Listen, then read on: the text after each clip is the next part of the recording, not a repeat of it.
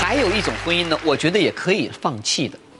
说起来呢，可能高大上了一点点啊，叫做什么呢？价值观不同。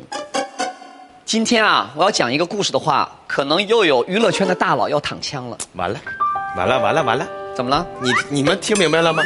这是又来了，典型的，怎么了就是八卦不点名你倒是说个人名啊！你这天天耍流氓，逼得我们上网查去。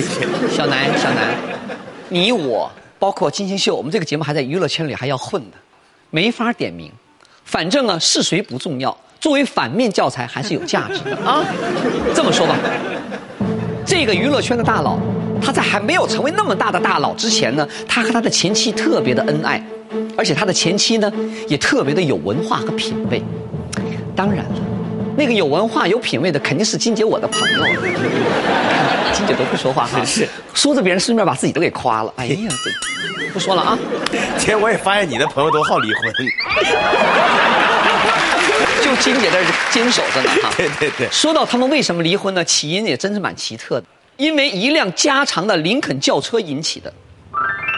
那个时候呢，他们夫妻俩呢结婚没多久，去香港参加一个颁奖活动，主办方是香港人嘛，香港人嘛大家都知道的啊，喜欢讲排场啊，就特地给他们租了一辆林肯加长的车到机场去迎接他们。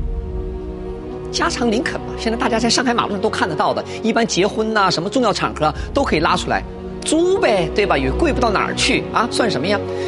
可就在车从机场往饭店的路上的时候，咱们那位大佬啊，坐在车里边那个内心澎湃呀，就跟那个刘姥姥见了大观园似的，这儿摸摸那儿看看，啊，然后紧握着我那闺蜜的手，用颤抖的声音叫着她的小名说：“二妞。”从今天开始，我们就是上等人了。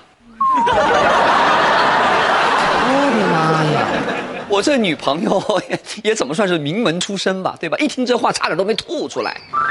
就坐个破车，你就成上等人了。那天晚上的酒会上，这女朋友呢就远远的一直看着她的男人，看着这个男人戴着刚刚在香港买的范思哲的大眼镜，两个大金坨在这儿。然后呢，端着酒杯在那指点着江山，唾沫星子横飞，感觉整个世界都在他手里的一样。我这个姐们儿就是打心眼里开始怀疑了，和自己生活在一起这个男人，平时一口一个梦想，一口一个艺术，怎么骨子里还是个土得掉渣的暴发户呢？想到这个男人将来可能是他自己孩子的爸爸，啊 我的姐们儿就不寒而栗。结果从香港回到内地的第二天，二话没说就提出了离婚。哎，把那个大佬都弄懵了。怎么回事？我现在都快成娱乐圈的大佬了，怎么跟我离婚呢？对呀、那你这姐们儿也忒有个性了。当然是啊。有人会说啊，结婚跟价值观有什么关系呀、我说，太重要了。你想结婚以后，夫妻大部分除了你的工作以外，就是在一起聊天。